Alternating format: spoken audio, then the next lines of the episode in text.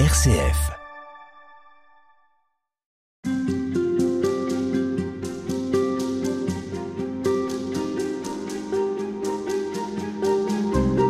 Et nous sommes toute cette semaine avec Madeleine Delbrel, cette femme dont on cherche à comprendre la spiritualité, euh, femme qui a traversé tout le XXe siècle. Elle vous a aussi intéressé. Père Gilles François, bonjour. Bonjour. Vous avez écrit un ouvrage consacré à l'Eucharistie, vécu par Madeleine Delbrel. Vous avez sous-titré Le nécessaire constant de notre vie. On y reviendra. Pourquoi pour elle c'était majeur. Et puis euh, avant, avant, il y a cette Madeleine Delbrel qui évolue dans, dans un milieu intellectuel qui ne la porte pas vers Dieu. Et pourtant, pourtant, elle rencontre ce groupe de jeunes et tout va changer. Oui, oui, oui. Oui, cette rencontre est un peu étonnante parce qu'on va dire les, les pères sont plutôt dans ce cercle humaniste qui s'appelle le cercle Montaigne. Madeleine euh, fréquente les cours de philosophie euh, euh, à la Sorbonne d'un philosophe qui s'appelle Léon Brunswick. En même temps, euh, tout ce monde-là poétise plus ou moins, son père poétise, et puis et puis il y a ce groupe de jeunes, ce jeune qu'elle rencontre, qui s'appelle Jean Médieu, dont les deux familles peut-être auraient été heureuses. Euh, Jean Médieu qui avait des idées de religion et Madeleine qui était peut-être un peu excitée, excessive dans son radicalisme athée, que ces deux jeunes gens euh, fassent, fassent se rencontrent. Enfin bon, ça aurait été un beau mariage. Et puis elle a 19 ans. À elle a 19 ans. Enfin, la rencontre a lieu plus tôt. La, la rencontre a lieu, je pense, elle a 17 ans. Elle vient d'écrire un manifeste Dieu est mort, vive la mort. Et puis, euh, probablement assez rapidement, bah, il y a ce jeune-là, puis ses copains, et, puis on fait des, on fait des soirées où on danse. Et puis elle sort aussi, elle aime bien aller au Louvre. Elle est, elle est pas seulement intellectuelle. Hein, elle sera, c'est une figure intellectuelle assez simple, mais, mais en même temps, elle est, elle est artiste, quoi. Elle a une mm. quête. Euh, elle a une curiosité. Une curiosité, voilà. Et son père l'a beaucoup euh, porté. Puis le, le fait d'être sur Paris aussi, peut-être. Il y a le Louvre qui est tout à côté, etc. Et là, ces jeunes, en fait, la foi n'est pas une évidence pour eux. Ils ont la foi, mais pour eux, ils disent, ben, la foi amène plein de questions, quoi. Quand on se met à croire pour de bon, comme dira plus tard Madeleine, quand on veut y aller, ben, en fait, ça amène plein de questions, quoi.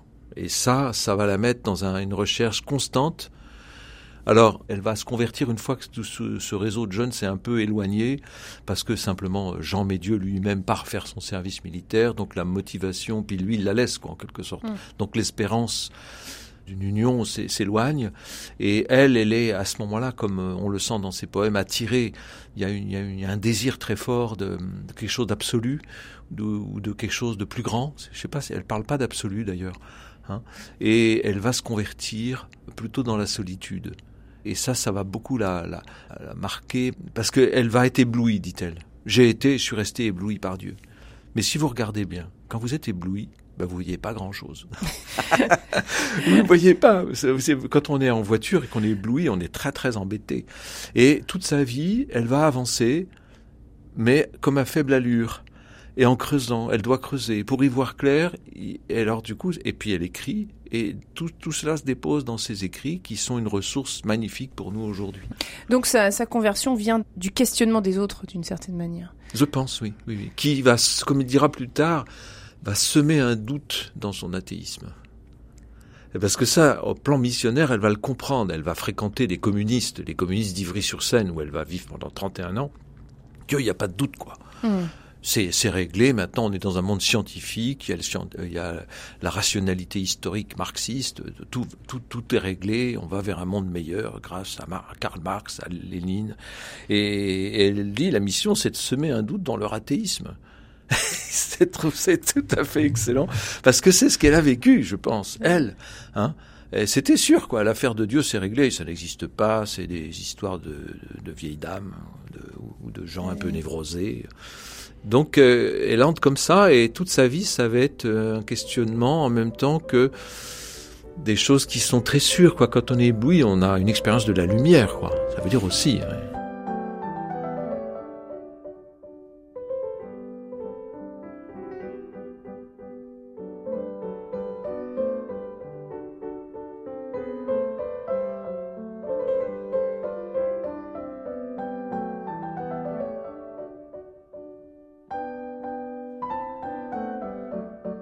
Alors après cette, cette conversion, on pourrait s'attendre à ce qu'elle souhaite entrer dans les ordres, à ce qu'elle peut-être devienne religieuse ou, ou en cultivant de plus en plus sa foi, peut-être euh, vivre quelque chose de, de fort. Euh. Qu'est-ce qu'il en sera? En Pourquoi, effet. ne- pourquoi n'entre-t-elle pas euh, Bah, en religion? Est-ce que c'est posé la question? Sans qu'on sache repérer quand, mais sûrement assez vite, elle retourne à la messe. Et et il y a des textes où elle écrit à une amie euh, l'expérience qu'elle qu'il fait encore noir la nuit et qu'elle va tôt matin pour la messe du matin en semaine. Donc, Mm. donc euh, et l'église de Saint-Dominique à Paris est tout près du domicile familial. Donc elle y retourne, on ne sait pas quand. Ça, c'est une chose très très importante. Alors le ce- texte, puisque vous en parlez, on, Oui. on peut le, on peut l'entendre. euh, Ah oui, volontiers. Il est noté dans votre ouvrage, et c'est ça qui est aussi intéressant dans, dans ce livre que vous avez euh, coécrit avec Oui. euh, Bernard Pitot, c'est que euh, vous notez ces C'est un texte du 23 janvier 1928 où elle raconte cette nuit où elle se lève pour aller à la messe. On l'écoute. Il est encore tôt. Tout le monde ou presque dort dans la maison. Je reviens de la chère première messe qui ressemble tellement à une veillée, avec les rues toutes noires, les vieux becs de gaz provinciaux et les ombres tapageuses des ramasseurs de bourriers. On frôle des êtres qui sentent le chiffonnier et qu'on aime bien. On arrive. Le tabernacle est grand ouvert, et puis, au bout d'un instant, une clochette lointaine qui approche. Le prêtre et le ciboire, le tabernacle fermé, la lampe allumée et toute l'église qui devient significative. On y est dans le noir et dans cette nuit avec euh, Madeleine Delbrel. Elle aime ça? Oui, elle aime ça, oui. C'est le passage, là, c'est très net, quoi. Elle raconte ça à une amie, et c'est un passage de la nuit, simplement, c'est, il fait encore nuit, quoi. Il fait très, je sais pas, il est 6h30 du matin, 7h, et elle y va, quoi. On est en janvier, alors en effet, il, il fait nuit, quoi.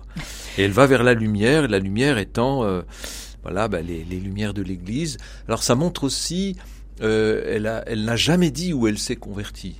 Elle dit qu'elle a décidé de prier. Certains voudraient absolument prouver qu'elle s'est convertie dans l'église Saint-Dominique, pourquoi pas après tout? Mais elle n'en parle pas.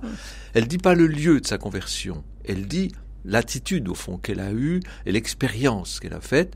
Mais par contre, l'église c'est le lieu où elle retourne. Hmm. voyez? Et, et en particulier par, par le fait qu'elle va à la messe. Alors peut-être qu'elle va aussi prier euh, devant le tabernacle. Enfin, elle le dit d'ailleurs. Elle parle du tabernacle là. hein. Hmm.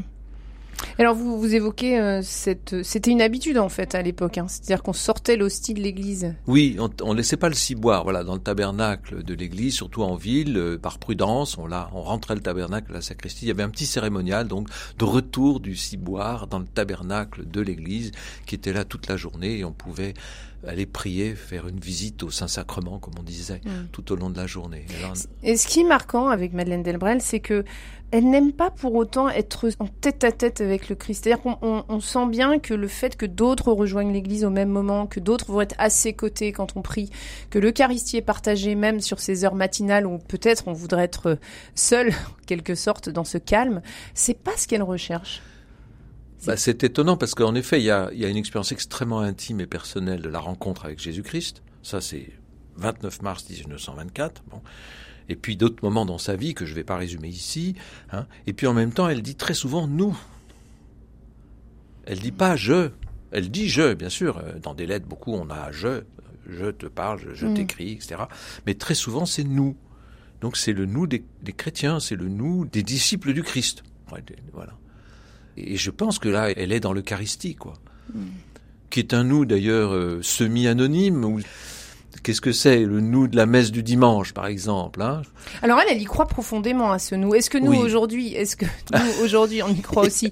C'est la question. Mais elle, en tout cas, elle y croit véritablement Ouais. euh, que elle et ses frères et sœurs sont sauvés par le Christ, par l'Eucharistie. Alors Oui, oui, oui. Elle y croit très profondément. Elle est. Je crois que c'est- son expérience vitale là qui se fait.